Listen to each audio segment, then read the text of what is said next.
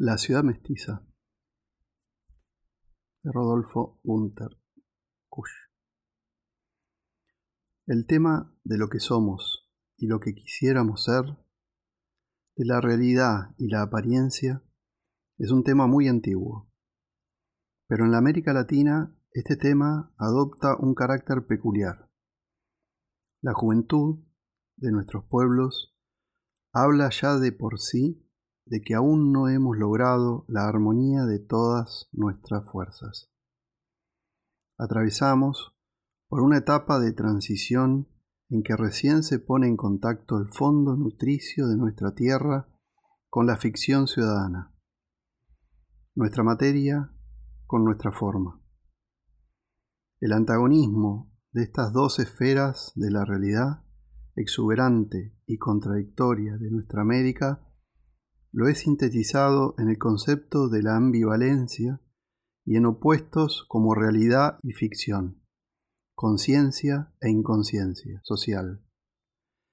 Ellos me sirvieron como método de análisis más que como definición, en un trabajo más extenso titulado El continente mestizo. Algunos fragmentos son los que aquí se adelantan. Ficción ciudadana. Se arriba a la ciudad como pasando de las tinieblas a la luz, de la inconsciencia social a la conciencia. Y ello porque a medida que penetramos en la ciudad, tomamos conciencia de un sinnúmero de fines y utilidades, dejando atrás todo lo que no vale para la meta borrosa, pero siempre inteligente del grupo social. Se produce entonces como un desplazamiento de facultades en uso y hasta se hipoteca la verdad más íntima en razón de alguna utilidad. Aún se conserva un rastro de vida en la presencia física de la ciudad. El tumulto, el insulto furtivo de un chofer, una avenida iluminada, la mujer que pasa con un misterio de sedas y miradas, el sol de un domingo, que trae por reflejo un sabor a llanura monótona, y un tango resbalón le cuelgan a la ciudad las ojeras de su trajín en la ficción. Se sospecha entonces que la ciudad también olvida. Las armazones de granito y cemento que descansan en día domingo yacen inexpresivos y hasta solidarios con el paseante y muestran a manos llenas y con alguna sonrisa que su presencia fue un error y, en lo más hondo, un juego. Pero nadie los salva del fin para el que fueron creados. A la necesidad primaria de crear un bloque de granito y cemento se sobrepone la necesidad de necesidades, aunque siempre en el terreno del juego y la ficción.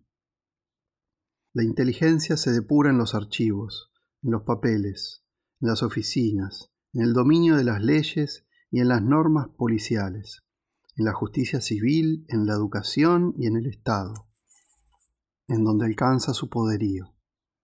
En el terreno de la utilidad al bien común, la ciudad pide la inteligencia, ya sea en los quehaceres burocráticos, en la univocidad de los fallos o en el sentido común del pueblo.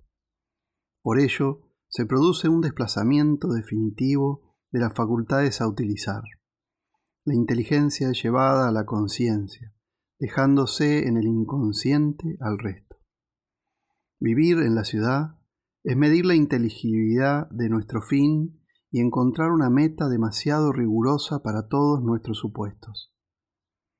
No cuenta lo que queremos, sino que vale la traducción de eso que queremos a la inteligencia. Se traiciona así la integridad de nuestra voluntad, y se deja atrás, superado por el olvido, lo que hubiéramos hecho en una situación menos apremiante. De la integridad del individuo depende que reconozca esa otra faceta de su anhelo, ya con ironía o ya como un supuesto angustioso de su tergiversación. La solución corriente es la ironía, porque representa una solución ambivalente, dual, por la que el hombre medio participa. Por una parte, de la inteligencia ciudadana, sin abandonar, por la otra, todo aquello que debió dejar atrás.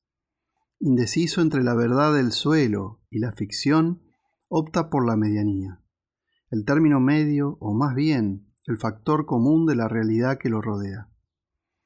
Del tiempo, de la sucesión de vivencias y circunstancias, saca su fe en lo establecido y cree en la unidad inteligible que mantiene la sociedad reforzada por el sentido popular de la ciencia, la educación secundaria o la cultura de revista. Seducido por la inteligencia ciudadana, apunta siempre a una ley que simplifique la vida, ya sea física, natural o estatal, y en la búsqueda de su medianía legal siente que su fe se afianza visualmente y ampara su mediocridad. De esta manera se distancia de toda otra solución y no logra optar por ninguna verdad que no sea ficticia.